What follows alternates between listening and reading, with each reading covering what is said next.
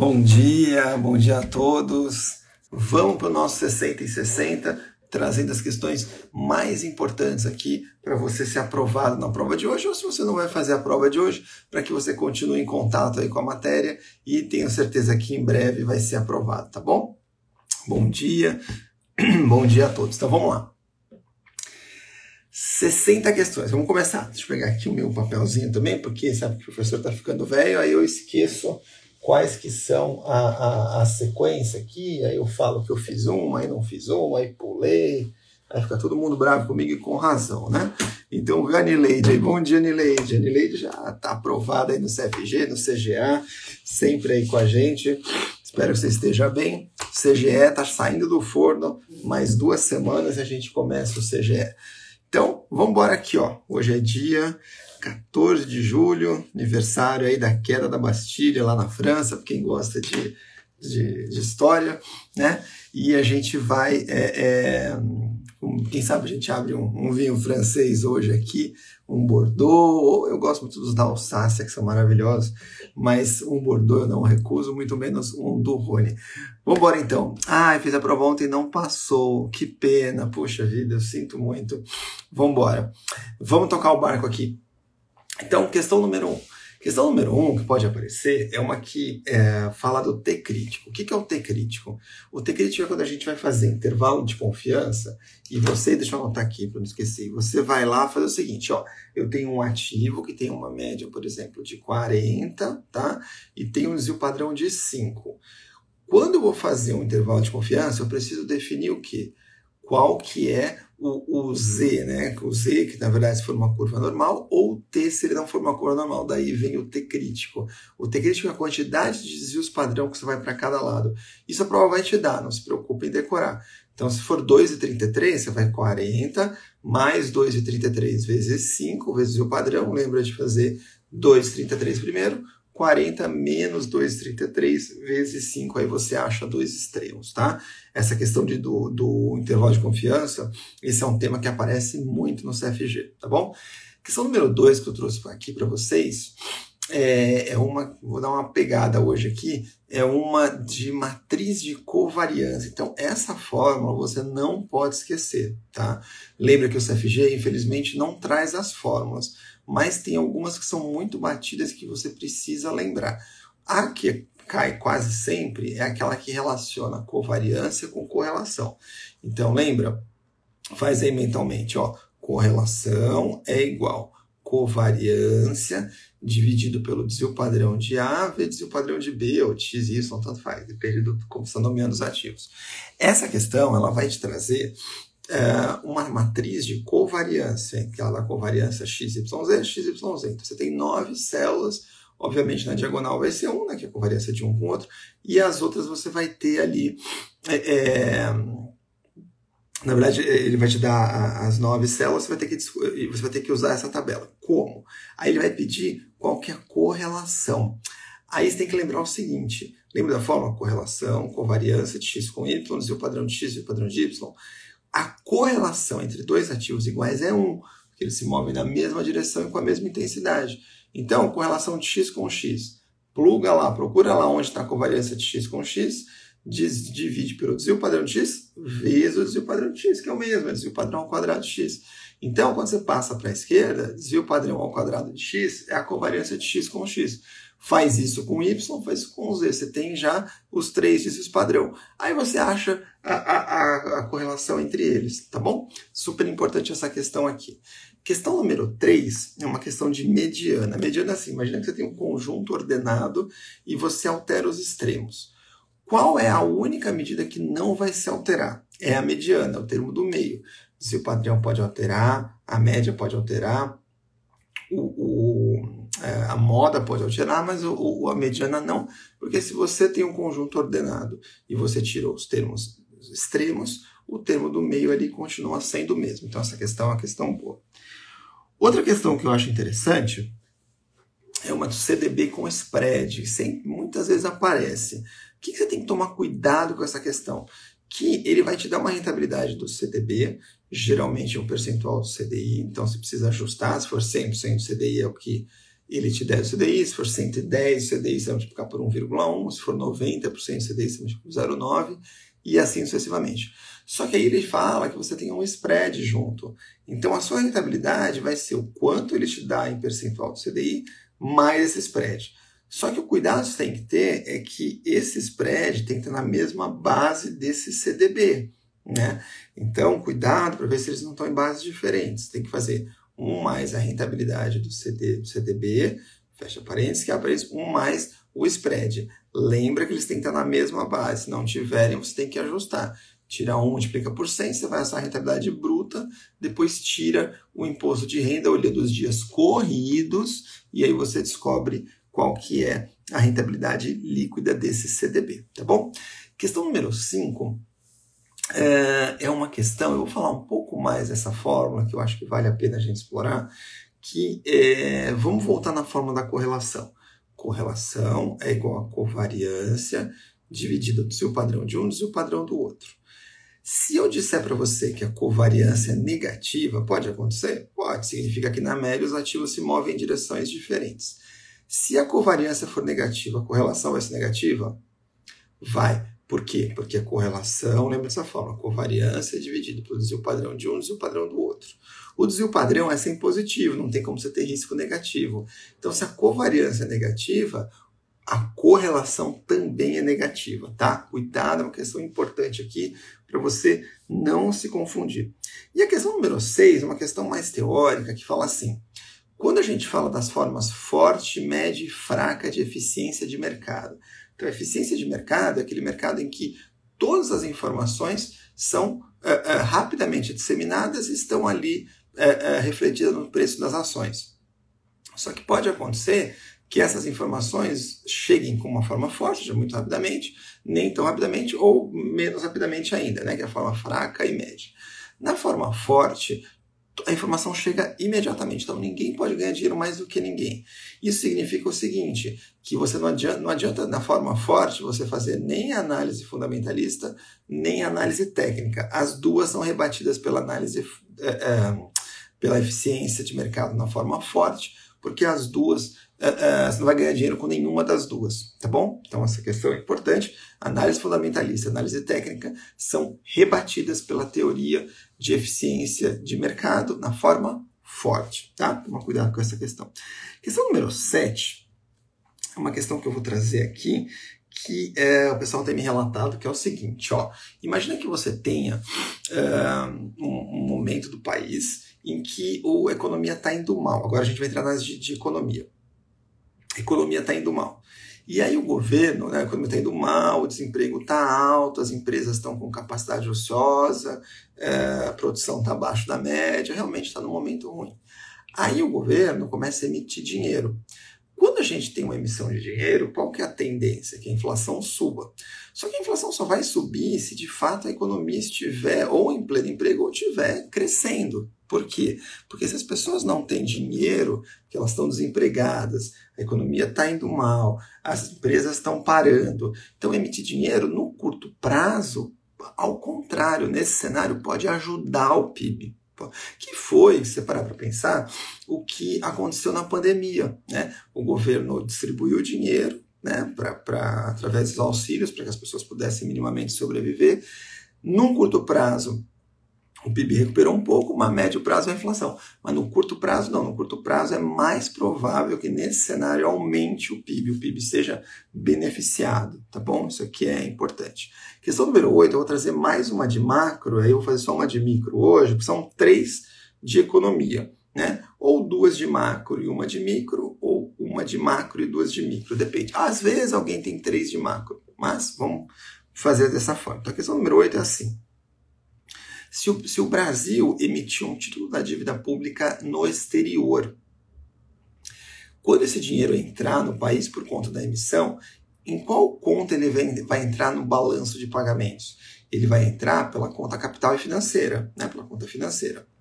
Quando o Brasil pagar a dívida, os, os, juros dessa dívida, o dinheiro vai sair por onde? Pelas transações correntes na conta de balança de, do, na balança de serviços e rendas, tá? Toma cuidado. Então, o dinheiro da emissão, os dólares vão entrar pela conta financeira e quando o Brasil pagar os juros da dívida, vai sair pela conta corrente. Uh, nas transações correntes, lá na, na, na conta de balança, serviços e rendas, tá? Questão importante. E aí, a questão número 9 de micro que eu queria trazer para vocês é uma questão que está relacionada é, às estruturas de mercado. Então, lembra que a microeconomia tem quatro grandes estruturas de mercado. Primeiro, lembra que o monopólio, só uma empresa detém o poder de tudo, ela tem poder de colocar preço e tudo mais. Segundo, na competição perfeita, é, os agentes são tomadores de preço e a demanda tem um formato horizontal, que você só pode vender naquele preço. Terceiro, é, independente da, da estrutura, né, você vai maximizar seu lucro no momento em que receita marginal é igual a custo marginal. Então eu falei da concorrência perfeita, falei do monopólio, tem o oligopólio, que são poucas empresas, e a gente tem a competição monopolística, que no curto prazo ela se parece um monopólio, mas a médio e longo prazo ela tem uma característica de competição, tá? É uma questão bem importante aqui para a gente lembrar. Então, aqui de economia. Vamos agora para a parte de análise de relatório financeiro.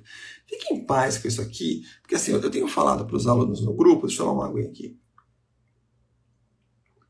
que as 10 primeiras questões são as mais, as 30 primeiras questões da prova, ou seja, a metade da a primeira metade da prova, concentra as questões mais difíceis. Então, não vai ficar batendo cabeça com isso. Uma sugestão que eu dou, começa pela questão 30 ou 31 e vai até a 60, porque a segunda metade da prova, as questões são bem mais fáceis. E depois você volta da, da primeira a 30, tá? Então você vai ver que esse começo da live também é muito mais pesado. Então, pensa com carinho se não é melhor você começar pela questão 30 ou 31, tá bom? Questão número 10 uh, ah, é uma questão que eu vou trazer aqui, faz tempo que a gente não fala, sobre liquidez seca. O que é liquidez seca? A liquidez seca é assim: você vai fazer ativo circulante menos estoques sobre passivo circulante. Tá? Imagina que você pegou parte do seu caixa para comprar estoque. O que, que aconteceu com sua liquidez seca? O estoque que virou caixa no ativo circulante não mudou, porque são duas contas do ativo circulante. Mas se você comprou estoque, o ativo circulante ficou igual, mas o estoque aumentou. Então, na liquidez seca, você vai ter uma redução do índice pelo numerador que caiu e embaixo o passivo circulante não mudou. Então, se você usou parte do caixa para comprar estoque, você teve uma redução do índice de liquidez seca por conta do quê? Da redução do numerador, tá bom? Desse índice. Desse índice. Questão número 11, vamos falar sobre giro do ativo, que é uma questão que aparece. O que é giro do ativo? É vendas sobre ativo total. Vendas sobre ativo total. Só isso. Pode ser que ele te dê várias informações. Não perca a cabeça com isso. Vendas sobre ativo total, tá? Questão número 12, pode ser que apareça. É, vamos falar uma de. É, que eu gosto de trazer aqui, hum, que é do. É da forma do Dupont, tá? Isso aqui é uma outra forma que você vai ter que decorar. A forma do Dupont é assim. Ela diz pra gente quanto que é o retorno sobre o patrimônio líquido. Aí ele pergunta assim, qual que é o retorno sobre o patrimônio líquido de uma empresa que... Aí você fala assim, bom, retorno sobre o patrimônio líquido, eu vou fazer o quê? Lucro líquido sobre patrimônio líquido. Só que a questão não te dá nem o lucro líquido, nem o patrimônio líquido. Por quê? Porque essa fórmula do POM, que ele também provavelmente não vai te dar esse nome, ela desmembra essa fórmula de lucro líquido sobre patrimônio líquido em três fatores. Primeiro fator, margem líquida. Segundo fator, o giro do ativo, que a gente acabou de falar. Terceiro fator, alavancagem. Então pode ser que ele te dê as três juntas. Fala, ó, dado uma empresa que tenha é, uma margem líquida de tanto, um giro do ativo de tanto e um, uma alavancagem de tanto. Qual que é o retorno sobre o patrimônio líquido dela? Basta você multiplicar as três, tá bom? Aí você não erra. Essa forma também é importante. Agora, a questão 13, 14 e 15 é, a gente vai falar aqui sobre, uh, deixa eu ver aqui, eu já falei aqui, é 10, 11, 12, falamos, né? 10, 11, 12 já falamos. Vamos para 13, 14, 15. A gente vai falar agora sobre é, finanças corporativas. Essa aqui é uma coisa importante porque a gente vai olhar a empresa como um todo, tá? Então, uma que pode aparecer é assim: se você está é, lá é, numa empresa, tá? E você vai fazer uma bonificação é, para os seus acionistas. Qual que é a vantagem para a empresa de fazer uma bonificação para os acionistas? A bonificação é uma reclassificação contábil do patrimônio líquido. Então você vai pegar um dinheiro que está ali, no, no, geralmente nas reservas acumuladas de lucro, e vai mudar para o capital social. Quando você faz isso, como as duas contas são do patrimônio líquido, você diminuiu uma e aumentou a outra na mesma magnitude. Seu patrimônio líquido não mudou. É, é, mas ah, o patrimônio líquido, não, o capital, eh, patrimônio líquido tudo, você vai, você vai mudar da a, reserva de lucro acumulado para o capital social, desculpa. E o patrimônio líquido está somando os dois. O capital social ele vai te dar lastro para emitir novas ações. Então, uma vantagem para a empresa que está fazendo uma bonificação em caixa é que o que? Em dinheiro, em uma bonificação em ações, é que ela não está mexendo no caixa dela. Eu estou remunerando o meu acionista a partir da emissão de novas ações simplesmente porque eu fiz uma reclassificação contábil sem mexer no meu caixa. Então, uma grande vantagem da bonificação é você não mexer no seu caixa. Agora, e se a empresa resolver pagar juros sobre capital próprio ao invés de bonificação, que é a questão 14? Qual que é a vantagem dela nesse caso? Nesse caso é que aí ela vai ter um benefício fiscal. Por quê? Porque aí ela vai pagar com dinheiro, vai afetar o caixa, mas ela vai pagar menos imposto de renda porque o juros sobre capital próprio ela pode abater da base de cálculo dela do imposto de renda. Então, lembra, questão 13, Boni é bom porque eu não mexo no caixa, questão 14, juros sobre capital próprio é bom porque eu pago menos imposto de renda, tá bom? E a questão número 15, para a gente encerrar essa parte de finanças corporativas, é uma sobre conselho de administração. Então, é assim, uma boa prática de governança corporativa é você ter o conselho de administração e a, a, área executiva da empresa bem independente, o conselho de administração mais independente possível. Porque o risco é você ter conflito de interesse entre o conselho e a parte executiva. Então, o conselho tem que ser um órgão realmente independente, que está olhando a estratégia da empresa com pessoas qualificadas, que conseguem agregar valor no, na estratégia da empresa e a parte executiva são executivos para fazer o dia a dia da empresa acontecer, tá? Então, um, um, grande, por outro lado, um grande problema de governança corporativa é quando você tem, por exemplo, o CEO da empresa, o presidente, sendo a mesma pessoa do presidente do conselho de administração. Aí você tem um conflito de interesse danado, né? Porque o cara define estratégia e executa. E geralmente pode é, ser até o controlador, tá bom? André Murari, grande André, vambora, bom ter você aqui. Bom dia, que bom ter você aqui. Questão número 16. Questão número 16, agora a gente vai entrar num blocão grande, que é a questão do uh, mercados instrumentos financeiros, que é basicamente renda fixa, renda variável e derivativos. Renda fixa, renda variável e derivativos. Então vamos lá. Vamos começar com uma questão de renda variável, que é o IBRX50. A prova pode perguntar assim para você: qual que é o critério de ponderação dos ativos que fazem parte da carteira teórica do IBRX50? Então lembra que o IBRX50 ele vai pegar o critério de elegibilidade, ou seja, que te permite estar dentro da carteira, é, são as ações mais negociadas na bolsa. Mas uma vez que você é elegível para a carteira, o peso que você vai receber está associado com o valor de mercado do free float. O que é free float? A quantidade de ações em circulação versus total de ações emitidas. Por quê? Porque parte das ações pode estar parada lá na tesouraria. Então, a quantidade de ações emitidas vezes o valor de cada ação vai te dar o valor de mercado da empresa baseado no free float. E quanto maior o free float, maior a ponderação do IBEX 50. Tá? Lembra que o Ibovespa tem uma característica de ponderação de, é, é, de também de valor de mercado, mas com uma, uma base é, limitada na liquidez, né, valor limitado na liquidez. O Ibovespa é híbrido, tá? Valor de mercado com uma participação limitada em liquidez. O Dow Jones, que é o índice americano com base no preço, e o S&P 500 com base na é, é, o, S&P 500 com base no valor de mercado das ações, tá bom? Cara, super do bem. Oh, obrigado, Silvia, que bom ter você aqui. Bem-vinda, bom dia. Obrigado pelo feedback. Feliz aí ter você aqui com a gente. Questão número 17, é, eu queria falar ainda de renda variável, que é uma é, que pode aparecer, é, que é de pilot fishing. O que, que é pilot fishing? Pilot fishing, quando você fazer uma oferta pública e você está ali é, é, com receio de que você não consiga colocar seus papéis ou que tem uma demanda baixa. Então imagine que você seguiu todo o processo lá. É, que legal, Silvia, que bom ter você aqui. Muito bom. Obrigado aí pelo feedback. É, fico feliz aí que a gente se conheceu lá na FK. Eu, eu vou entrar no seu Insta só para rever sua carinha. Pela carinha eu lembro, o nome eu sou péssimo. Pela carinha eu vou olhar aqui, eu tenho certeza que eu lembro de você. Que bom ter você aqui com, com a gente de novo. Obrigado, fico feliz. Obrigado mesmo pela participação. Ah, então, o pilot fishing é assim: você está lá na instrução CVM 400.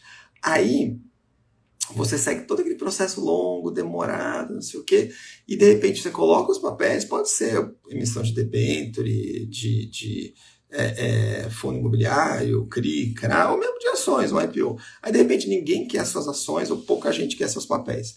Pô, valeu a pena ter percorrido todo esse caminho? Não. Era melhor você ter feito uma consulta antes para avaliar se tinha demanda para isso. E o pilot fishing é uma, é uma prática prevista lá na instrução CVM 400 para que você possa realmente fazer uma consulta a potenciais investidores para avaliar se tem demanda. Se não tiver, você pode parar o processo. Né? Se tiver, você segue. Questão número 18, uma questão que eu vou falar com vocês, que é sobre uh, critérios. Essa aqui é boa. É, não, uma melhor ainda. Questão número 18, ainda falando de renda variável, aí eu termino essa parte de RV que é a teoria de sinalização de dividendos. O que, que é isso? Deixa eu tomar uma aguinha aqui. Quando você vai é, emitir dividendos, né, pagar dividendos, anunciar os seus dividendos, existem algumas teorias que dizem que o valor, né, o anúncio do dividendo, pode impactar o preço da sua ação, principalmente se você mudar a sua política de dividendos. Tá? Então, existe um negócio que chama efeito clientela, que diz que existem grupos de investidores que preferem mais ou menos dividendos. E como é que você detecta esse efeito clientela se você alterar sua política de investimento, de distribuição de dividendos? Então, imagina que você, de um, de um período para o outro, fala: olha, eu vou distribuir agora 15% a mais de dividendos do que eu distribuí no último período. E o, a procura das ações aumenta em 15%. Então, nitidamente, aqui apareceu um efeito clientela, porque você pegou um grupo de pessoas que prefere dividendos e aí foi correndo comprar sua ação para ganhar o dividendo, tá bom? Essa de efeito clientela é muito bom, aparece bastante. Questão número 19, vamos entrar agora na parte de renda fixa, que eu acho que vale a pena, porque cai bastante também. Vamos falar sobre o IMAB. O IMAB é um índice é, de mercado Ambima B que está relacionado com o IPCA. Qual que é o critério de elegibilidade? Ou seja, quando a Ambima monta a carteira teórica do IMAB, o que, que ela analisa nos títulos para saber se eles são elegíveis ou não para a carteira?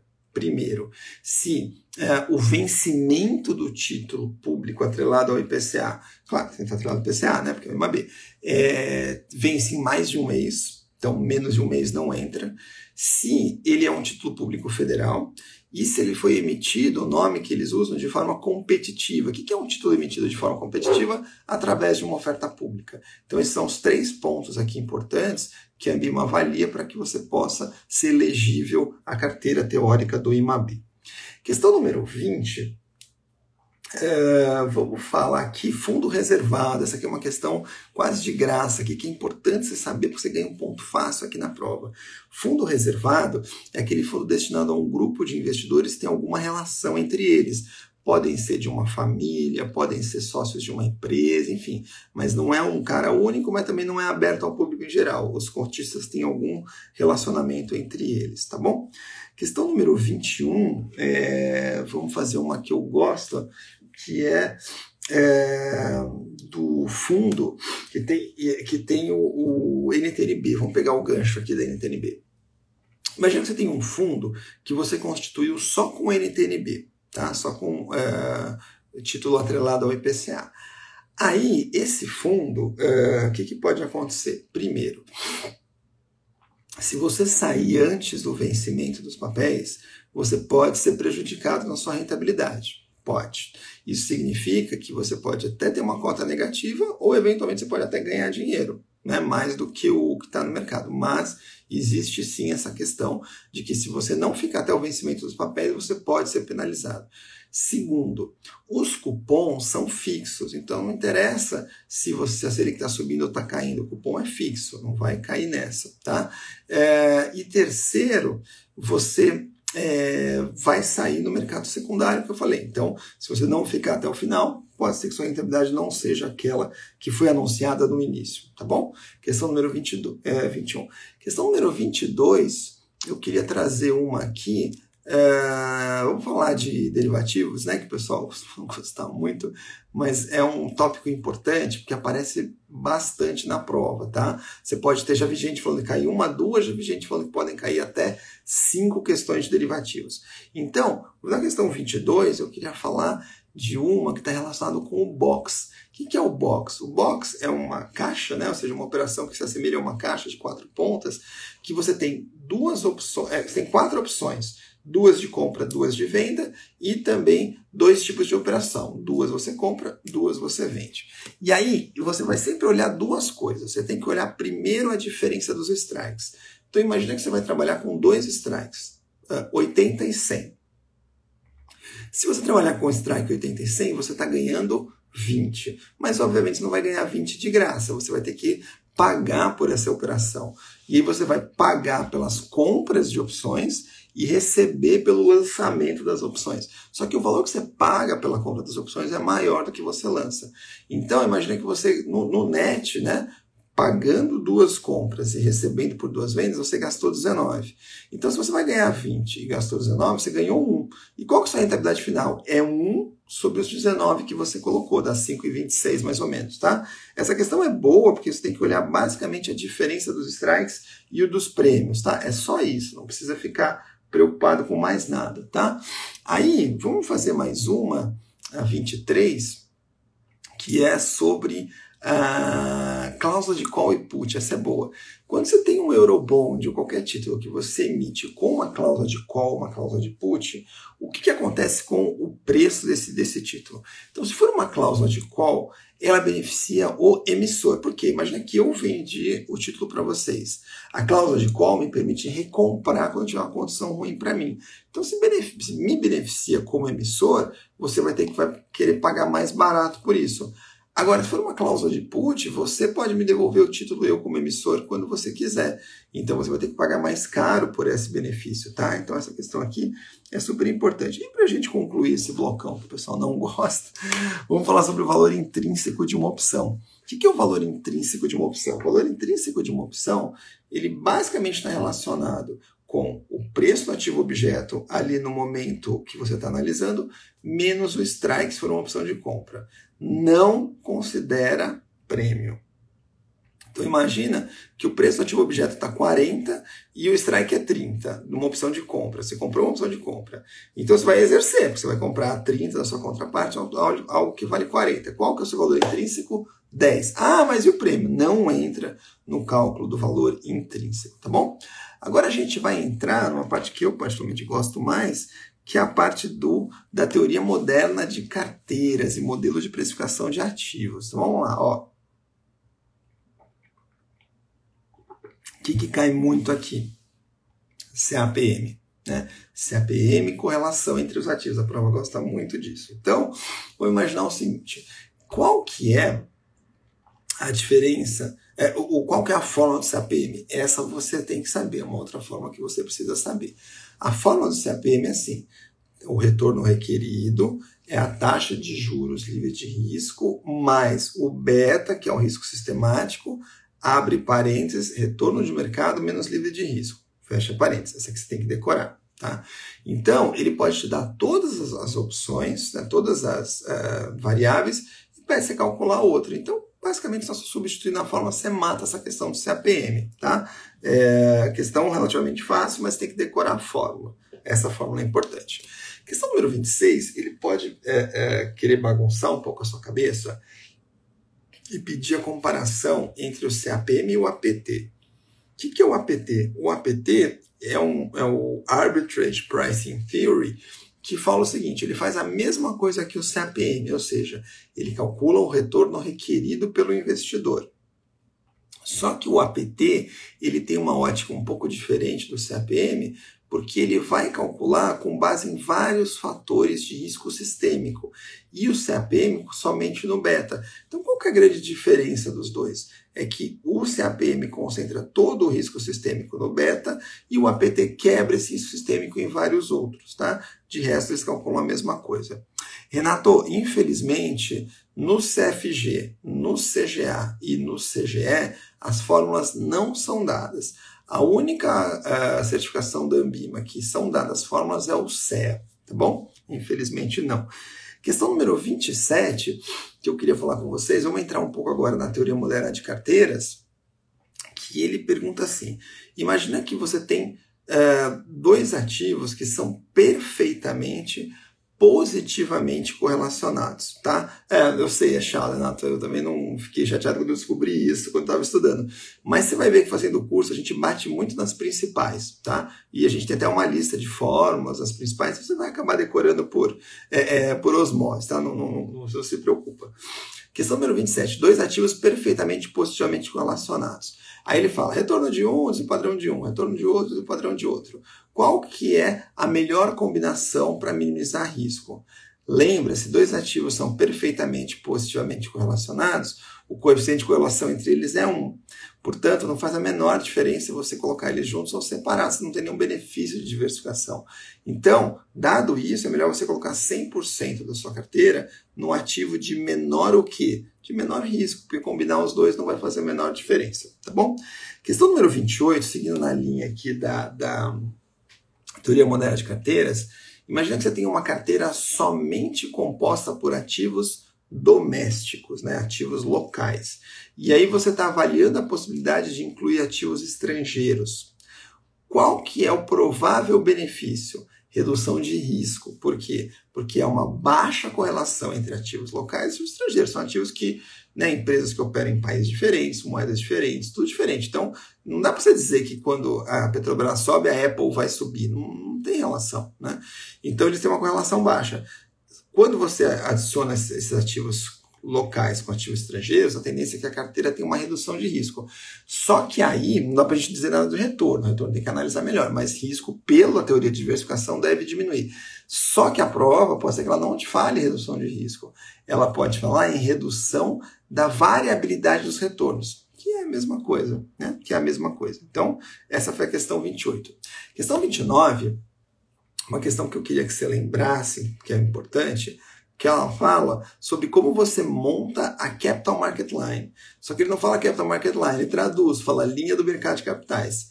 E a linha do mercado de capitais nada mais é do que a fronteira eficiente mais a taxa livre de risco.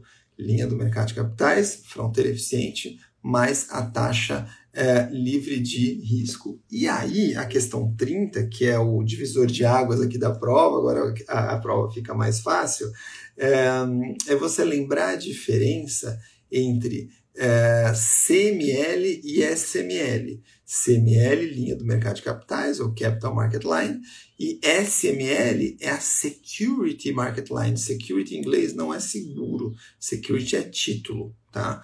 É, a CML, ela varia no mercado de capitais, ela está olhando o, o, desvio padrão pelo retorno.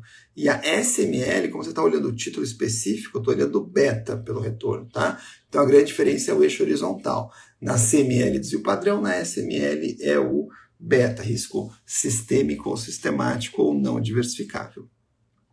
Ufa, passamos as 30 piores primeiras. Agora vamos para as 30 melhores últimas, que vale a pena você começar por essas, porque a questão 31, 32 33 é sobre finanças comportamentais. São temas muito mais tranquilos, né? não tem cálculo e dá para você matar mais facilmente. Então, na questão 31, é, que eu trouxe aqui para vocês, é um viés novo né, na trilha da Ambima, que é o viés do arrependimento. O viés de arrependimento assim, ele é muito parecido com o status quo, no sentido de que você não toma, você decide por não fazer nada, né? Mas a causa é diferente. No status quo, você decide não fazer nada porque você está confortável com determinada situação.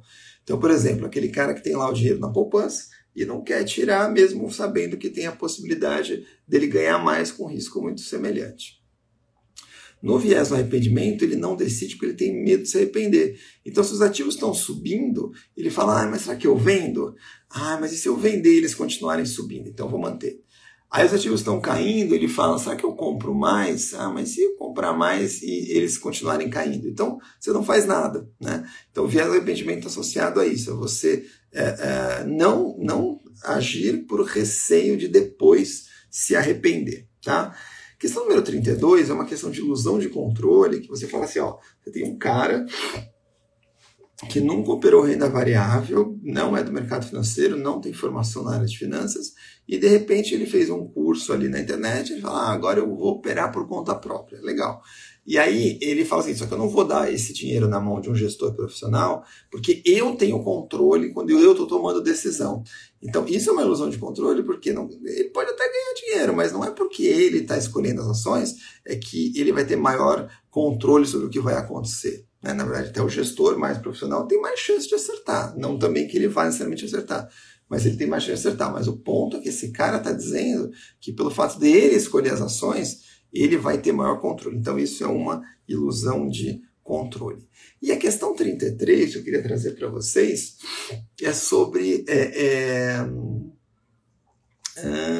ah, é uma boa que a gente fala o seguinte: ó, vamos comparar o, a teoria moderna de finanças com a teoria do Markowitz, teoria de finanças comportamentais. Então, na teoria moderna de finanças, a gente diz o seguinte: é, os investidores olham a carteira como um todo.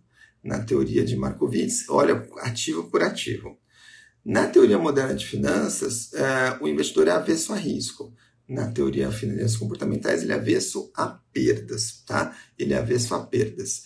É, então lembra, aqui olha a carteira como um todo, avesso a perdas. Teoria de finanças comportamentais, olha ativo por ativo e ele é avesso a risco. Ah, ah, desculpa.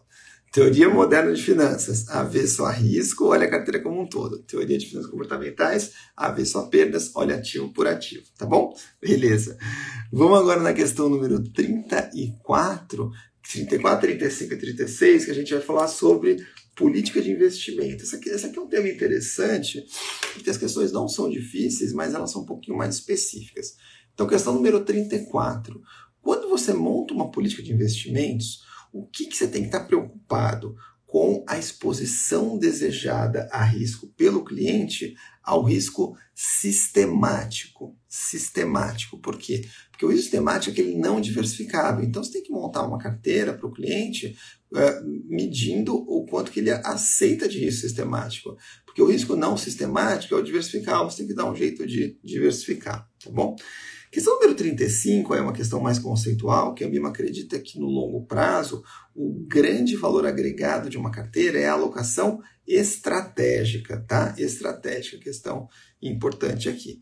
E questão número 36, quando você vai. É, quais são as três etapas da política de investimentos? Então, primeiro você vai fazer o planejamento, depois a execução, né? planejamento você vai montar a sua política, execução você vai alocar os ativos propriamente ditos, e na fase de monitoramento, é, que a gente chama aqui de realimentação, você vai avaliar o desempenho e fazer eventuais modificações. Aí, vamos entrar na parte de alocação de ativos, que eu quero aproveitar essa questão do rebalanceamento, que cai bastante na prova, tá? Primeiro, quais são as três principais técnicas de rebalanceamento de carteiras? CPPI, que tem um formato convexo, Constant Mix tem um formato côncavo e Buy and Hold tem um formato linear. Essa foi a questão 37.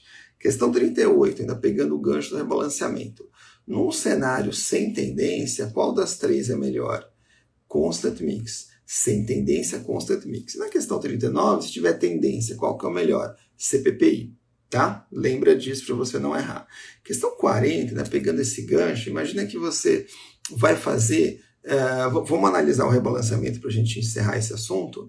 O rebalanceamento corredor e o rebalanceamento calendário. Então, diferentemente do CPPI, do mix constante, do buy and hold, que eu estou falando como eu vou rebalancear, o rebalanceamento corredor e o rebalanceamento calendário diz para a gente quando a gente vai rebalancear, tá? Toma uma aguinha. E quando a gente vai rebalancear? No rebalanceamento corredor, eu defino um intervalo para a carteira. Então, se a carteira bater um dos dois extremos, eu rebalanceio. E no rebalanceamento uh, calendário, eu defino datas. Então, bateu essa data, é hora de rebalancear. Vamos lá. O que, que a gente precisa saber? Qual dos dois é mais barato? Rebalanceamento calendário, porque você faz um número X vezes por ano, e o rebalanceamento corredor pode bater o corredor e você tem que rebalancear antes do calendário. Segundo, qual que desvia mais da alocação estratégica? Rebalanceamento calendário. Por quê? Porque quando você tem o rebalanceamento corredor, é, se a alocação estratégica está saindo do, do, da, sua, da sua vista aí, né, por alguma volatilidade muito intensa do mercado, você vai lá e rebalanceia, bateu o corredor, você rebalanceia. No calendário, dane, você fica ali esperando e pode ser que você perca uh, uh, o controle da carteira, da, você, você fuja muito da alocação estratégica. E uma última coisa é assim, no rebalanceamento calendário, do corredor, desculpa, quanto maior a aversão a risco do cliente, menor o corredor. Por quê? Porque se o cliente é muito avesso a risco, você colocar ah, a carteira subiu 30 ou caiu 30. Não, o cara não aguenta nem 2%. Então, quanto maior a aversão a risco, menor o corredor. E quanto menor a aversão a risco, maior o corredor. Tá? Questão interessante. Questão número 41. Uh, ah, vamos fazer o seguinte: questão número 41 que eu queria trazer para vocês. Ah, já sei. É, falamos aqui já bastante de rebalanceamento, né? Vamos falar sobre alocação. O que, que é alocação estratégica? Política de investimento mais expectativa de mercado de longo prazo. Então, alocação estratégica é você montar sua política de investimento e alocar os ativos com base nela, mas a expectativa de mercado de longo prazo e não de curto prazo, tá? Questão número 42 é quando a gente vai fazer a alocação de ativos, eu tenho uh, quatro uh, modelos ali interessantes que eu posso seguir. Média variância, que é da fronteira eficiente, Black Litterman, uh, ALM, tá? o ALM e o Monte Carlo. Vamos fazer na questão 42 uma sobre Monte Carlo. Monte Carlo é assim: você é, tem né, dessas quatro, as três primeiras, que é a fronteira eficiente, o Black Litterman e o Asset Liability Management, elas têm um problema que elas se baseiam em dados históricos. O Monte Carlo não, você é, roda simulações por computador, é, então você não está se baseando em dados históricos, está prevendo dados futuros. Então, se aparecer Monte Carlo, pesca lá a alternativa que fala de data, dados futuros. Tá? Questão 43, vamos falar do ALM. O ALM é você fazer o seguinte: é você fazer o Asset Liability Management. Caio, o que é isso? Isso aqui é típico para quê? Para fundo de pensão, para é, tesouraria de banco, para é, seguradora. Por quê? Porque você gerencia a sua carteira baseado no seu ativo, asset, mas olhando o seu ativo liability. Então, quem é menos provável de fazer a LM é uma pessoa física, tá? É uma pessoa física. E na questão 44, que eu queria falar do Black Litterman, o que, que é Black Litterman? Black Litterman é assim, você vai pegar a fronteira eficiente, tá? Que vai te dar alocação de ativos com base em, em uma, macro alocação de ativos, que é o resultado da fronteira, só que a fronteira eficiente ela tem um problema, às vezes ela te dá resultados extremamente concentrados de determinadas categorias que pode o quê? Que pode ser difícil de você implementar. Então, o Black Litterman, ele parte da fronteira, mas ele adiciona as expectativas do investidor e também pode ser do próprio mercado a partir de um índice de mercado. Então, o Black Litterman é uma continuação da fronteira eficiente, no sentido que ele dá um senso mais de realidade para a sua locação. E a questão 45, eu vi aqui que a, a Mabel perguntou qual que é a, a certificação, essa aqui é a CFG, tá? Essa aqui é a CFG, Mabel, bom dia. E a questão 45, só pegando uh, um último gancho aqui, vamos falar sobre o alfa, né, na alocação de ativos. O que, que é o alfa?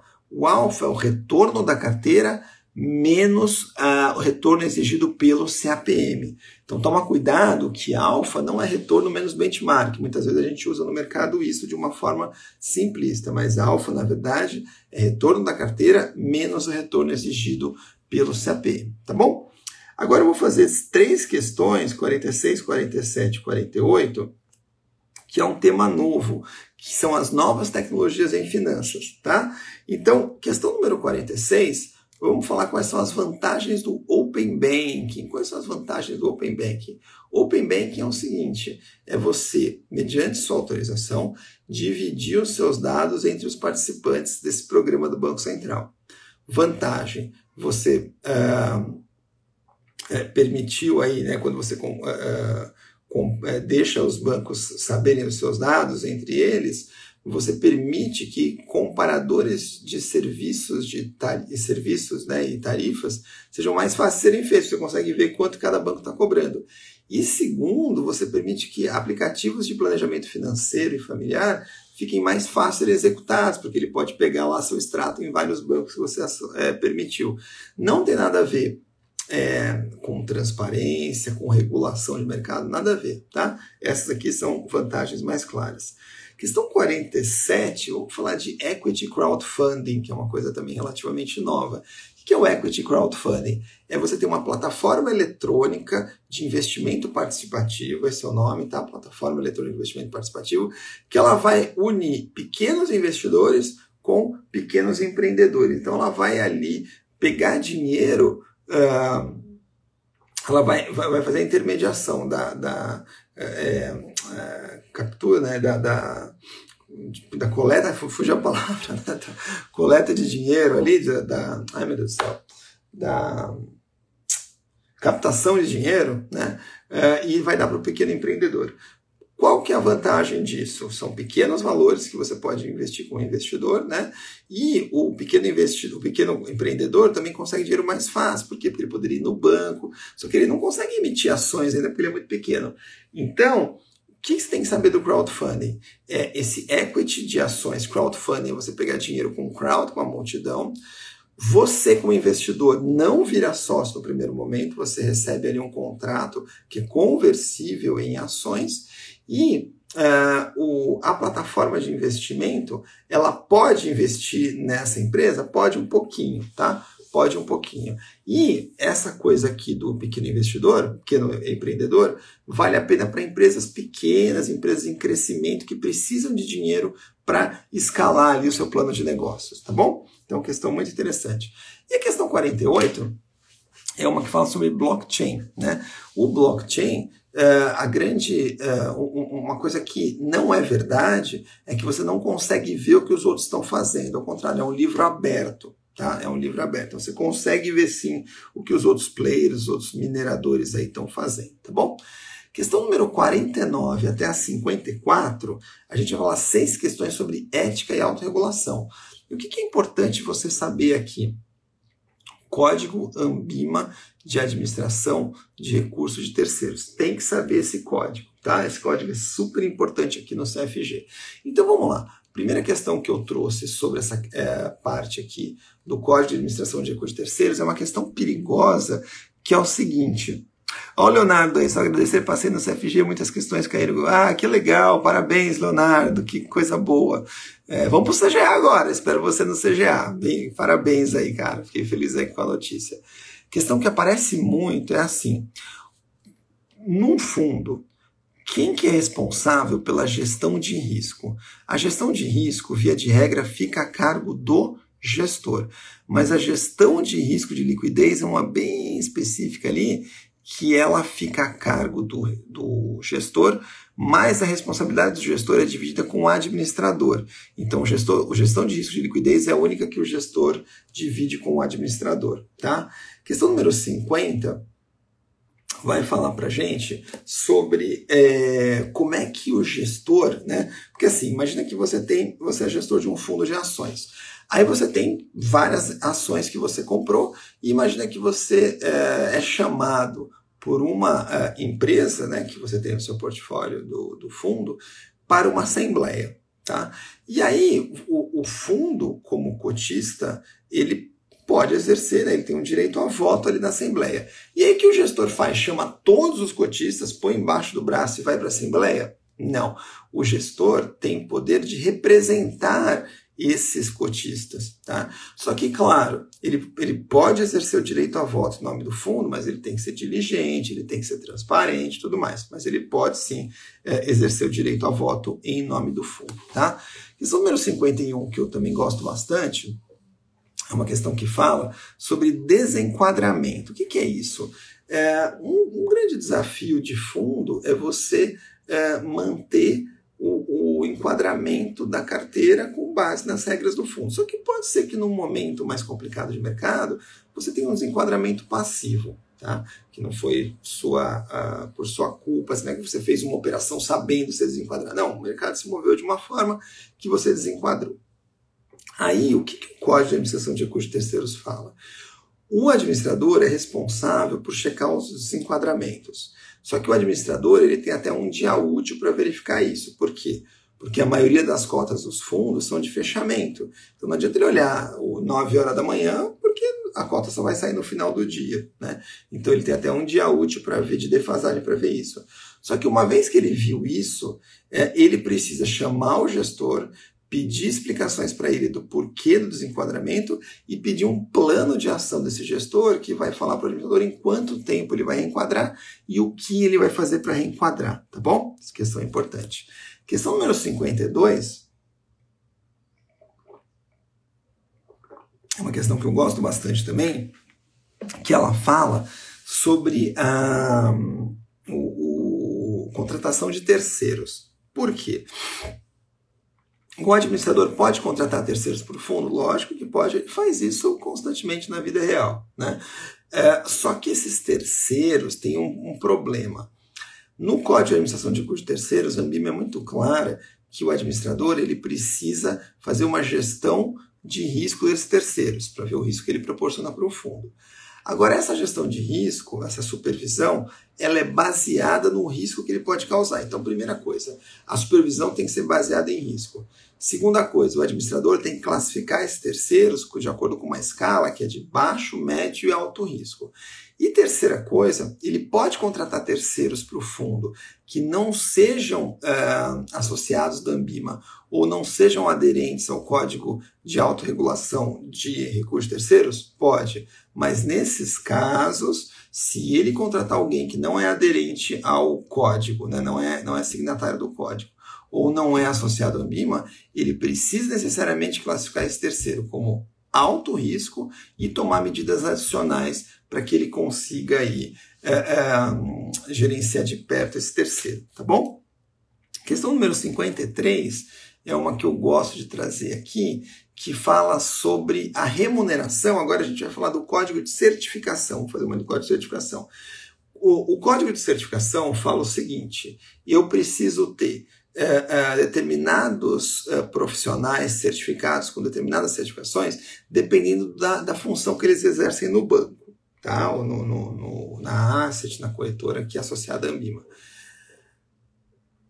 Não fala nada, então ele fala assim, ó, você tem que ser, tem que é, é, ser zeloso, cuidadoso para não divulgar informações falsas, inverídicas. Você tem que fazer, tratar a concorrência de forma leal e tudo mais. Agora, não fala nada sobre que se você tiver determinada certificação no código, você deveria ter determinada remuneração. Isso não é dito, tá? Então não entrem nessa. Então essa aqui não é verdadeira. E a questão 54, para a gente encerrar essa parte de ética e autorregulação, é, ele fala sobre. Vamos trazer a questão SG, né? A questão SG que pode aparecer aí para você, que é, num dos pontos que ela está é justamente nesse capítulo. Então, eu queria lembrar vocês né, quais são os títulos ASG. A gente tem cinco grandes tipos de títulos ASG. Primeiro é o título verde, que é o Green Bond, que ele levanta dinheiro para implementar projetos que vão ter algum benefício ambiental. Segundo é o título social, que faz a mesma coisa que o título verde, mas implementa projetos de cunho social. Terceiro são os títulos sustentáveis. O que, que são os títulos sustentáveis? São títulos que combinam tanto eh, benefícios ambientais como sociais, então são socioambientais. Então, o título sustentável seria aqui uma soma do Green Bond, título verde, com o Social Bond, que é o título social. Quarto, a gente tem os títulos vinculados à sustentabilidade, ou Sustainability Linked Bonds, que são aqueles, cuidado com essa definição, tá? Que o emissor capta dinheiro para atingir metas ASG, é um pouquinho diferente. E o quinto, que é o título ODS, o ODS são os Objetivos de Desenvolvimento Sustentável. São títulos que têm por fim levantar recursos para implementar projetos que estão relacionados com alguns dos 17 Objetivos de Desenvolvimento Sustentável. Tá? Então, trouxemos aqui nessa live já uma questão de ASG.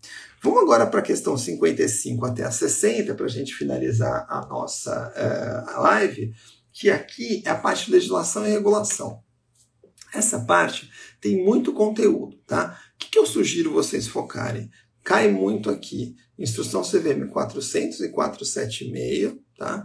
Tem pelo menos uma questão de uh, lavagem de dinheiro e você vai ter umas duas questões aí de imposto de renda. Então, das seis, quatro ou cinco você vai matar com calma. É que das outras duas que podem aparecer da legislação, é uma legislação super extensa, então você não precisa se preocupar tanto, tá? Eu investiria minha energia nessa parte aqui da, da 400, da 476, da lavagem de dinheiro, que deve cair uma, e mais umas duas de imposto de renda que são bem tranquilas, tá? Então, na questão 55, é, vamos começar com a lavagem de dinheiro. Quem que está sujeito às, às regras de lavagem de dinheiro num fundo de investimento? Administrador, gestor, custodiante, distribuidor e auditor independente também? Também. Todo mundo tem que seguir ali as práticas de é, lavagem de dinheiro. Questão 56, vamos fazer uma de é, esforços restritos, que a 476, inclusive, ontem a CVM publicou novas resoluções que tornam ainda mais simples as ofertas públicas, dependendo do que se, de qual oferta pública. Essas resoluções publicadas ontem só vão começar a ser cobradas em janeiro. São seis meses aí que a BIM observa. Então, por enquanto, a gente continua com a 476 do jeito que ela está. Tá? Então, a 476 ela fala de esforços restritos, ou seja, é uma forma de você simplificar a 400, que é muito extensa, só que o que você tem que tomar cuidado? 476. No lançamento, só podem entrar investidores profissionais. Segundo, no mercado secundário, depois de emitidos os títulos, só pode ser é, é, negociados por investidores qualificados. E terceiro, quem subscreveu numa oferta pública de esforços restritos precisa esperar 90 dias para poder negociar os títulos, tá bom? Questão número 57, aqui eu preciso entrar numa que é meio chatinha, que é a parte da resolução. É, é... Vamos fazer mais uma da, da CVM 400, que eu acho que vale a pena, que é assim, isso aqui aparece bastante. É, quando a gente tem na 400, né, aquela oferta pública, um excesso de demanda, ou seja, muita gente está querendo comprar o papel. Todos que estão relacionados com a oferta, o emissor, o coordenador, o distribuidor, a própria a, a empresa, né, você pode é, participar da, da, do, do rateio ali quando você tem um excesso de demanda? Não. O que é excesso de demanda? É você ter uma demanda superior a um terço do que está sendo ofertado. Nesse caso, todo mundo relacionado à oferta não pode entrar, porque isso configuraria um conflito de interesse, tá? Essa foi a questão 58. E a 59 a 60, que são de imposto de renda, você vai ver como é tranquila. 59. Qual que é o limite de isenção para uma pessoa física que negocia ações? Ela pode vender até 20 mil reais em ações por mês e está isenta de imposto de renda. Vendas, vendas, tá? E a questão 60, para a gente encerrar com chave de ouro, também como é tranquila e ficar em paz, é assim, qual que é a alíquota de imposto de renda total quando a gente fala de venda de ações não day trade? Então, venda de ações não day trade, IR total 15%, tá bom? Mabel, a gente estava falando sobre CFG, tá? Então, gente, 60 em 64, hoje passamos 4 minutinhos.